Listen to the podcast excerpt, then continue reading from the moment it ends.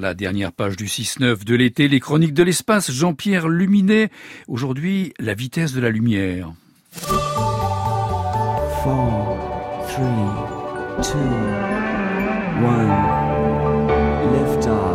Deux lois fondamentales de la théorie de la relativité d'Albert Einstein régissent l'écoulement du temps en fonction de la vitesse.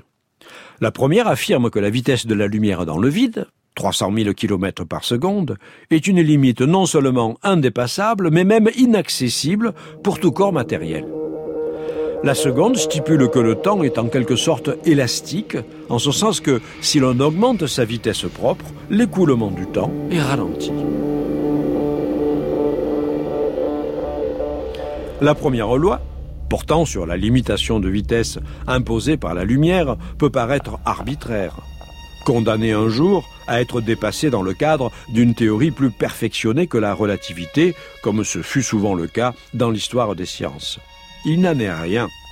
Ce n'est en effet pas vraiment en termes de vitesse que se pose la limite, mais en termes d'énergie.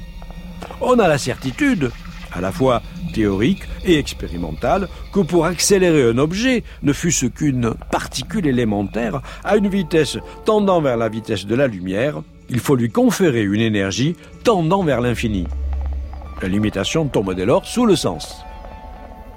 Il n'empêche que des physiciens ont, imaginé un monde dit superluminique euh, dans lequel toutes les particules, appelées tachyons, circuleraient plus vite que la lumière. Au mieux pour cela, il faudrait que ces particules aient une masse représentée par un nombre mathématique imaginaire. Elles ne sont donc pas réelles et le monde des tachyons est une pure fantaisie de l'esprit.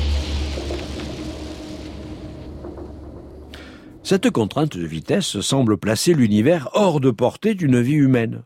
Tant les distances qui nous séparent des étoiles sont énormes, et à l'exception des plus proches d'entre elles, situées à quelques années-lumière, les rendent a priori inaccessibles à un voyageur. Une anagramme renversante de la vitesse de la lumière est d'ailleurs limite les rêves au-delà. Mais est-ce si sûr? Dans le roman de Pierre Boulle, La planète des singes, publié en 1963 et adapté plusieurs fois au cinéma, le commandant embarque dans un vaisseau spatial pour parcourir l'univers à une vitesse proche de celle de la lumière. Au terme d'un voyage de 18 mois, il se retrouve sur une planète peuplée de singes très évolués, tandis que l'humanité est réduite à l'état animal. Il faut attendre la fin de l'histoire pour comprendre qu'il s'agit en réalité de la Terre sur laquelle le voyageur est revenu dans un futur lointain. Cette modification de l'écoulement du temps, lorsqu'on voyage à grande vitesse, est inspirée du célèbre paradoxe des jumeaux, formulé au début du XXe siècle par le physicien français Paul Langevin.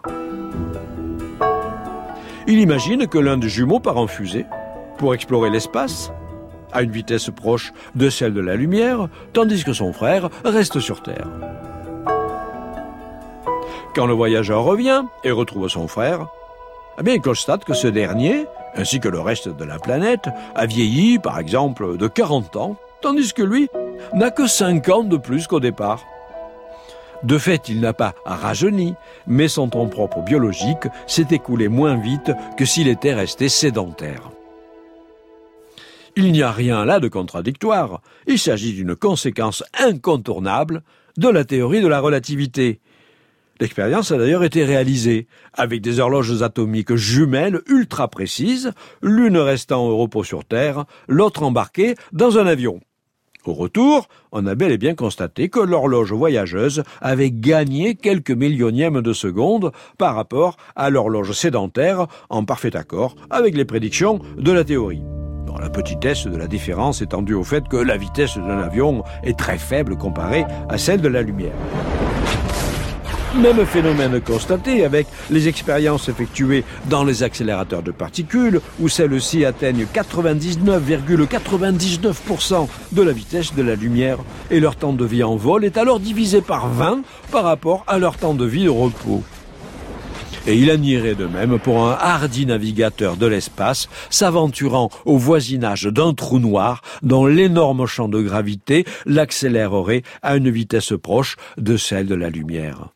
Après tout, ne dit-on pas que les voyages forment la jeunesse? À demain. À demain, Jean-Pierre Luminet, chronique de l'espace, réalisation Christophe Imbert.